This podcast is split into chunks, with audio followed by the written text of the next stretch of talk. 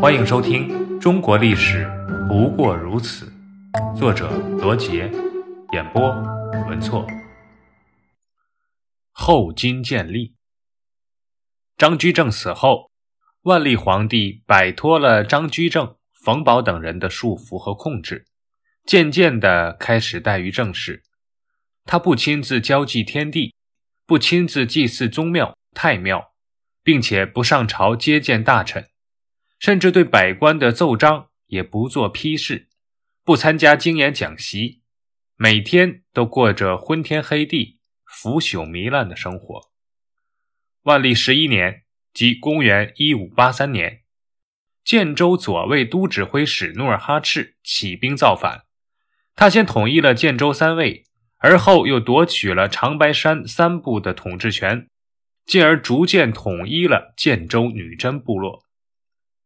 早在北宋时期，女真完颜等部就建立了金朝，从东北进入黄河流域，但另一些仍留居东北。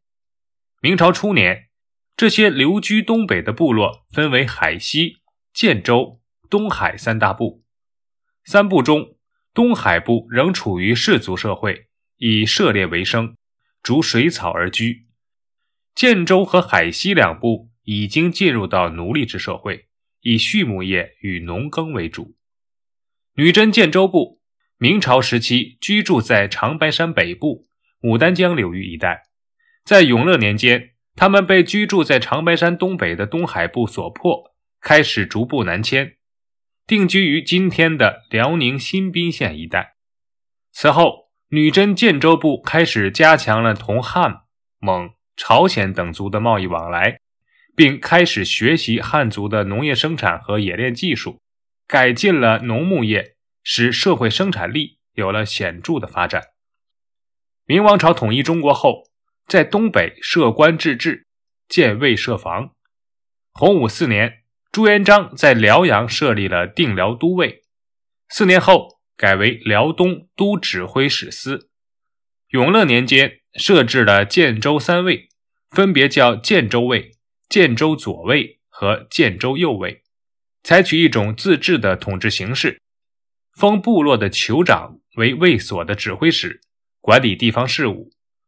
努尔哈赤的六世祖蒙哥帖木儿就是最早被封为建州左卫的指挥使。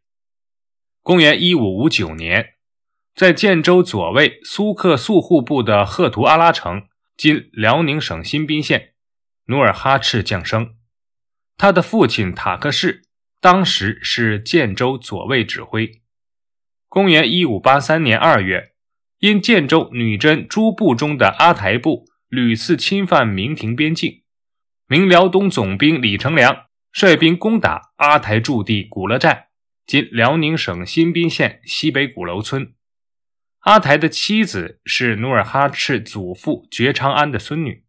听说古勒寨被围。觉昌安与努尔哈赤的父亲塔克氏赶来，本想劝阿台投降，但是明军在图伦城城主尼堪外兰的引导下，用计骗开了寨门，冲了进来。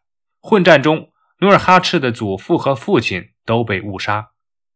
努尔哈赤听到了这个噩耗，悲痛欲绝，便去责问明朝的边吏。为了安抚努尔哈赤，明朝派遣使者向他谢罪。送回了努尔哈赤祖父和父亲的遗体，还赏赐猛缎银两，任命努尔哈赤为建州左卫指挥使，并赐龙虎将军的封号。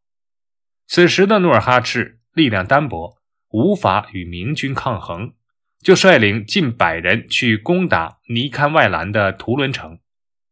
尼堪外兰战败，弃城逃跑，努尔哈赤就此声威大振，从此。开始了统一女真各部的战争。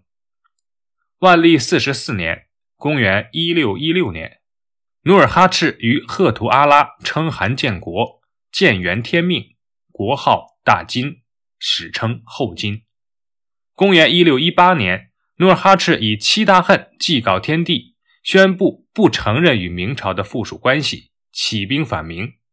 此后。后金便与明朝展开了长达二十余年的征战。档案七十，七大恨。七大恨为明末后金政权君主努尔哈赤发布的讨明檄文。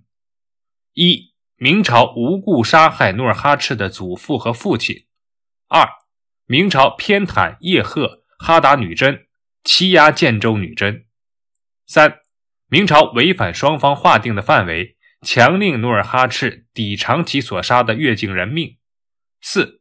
明朝在建州和叶赫的部族战争中出兵帮助叶赫。五，明朝支持叶赫部背弃盟誓，将已许嫁给努尔哈赤的女儿转嫁蒙古。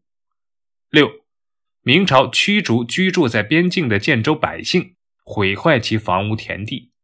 七，明派遣官员赴建州作威作福。天命三年，公元一六一八年正月。努尔哈赤对朱贝勒宣布：“无意已决，今岁必争大明国。”四月十三日，以七大恨告天，起兵反明。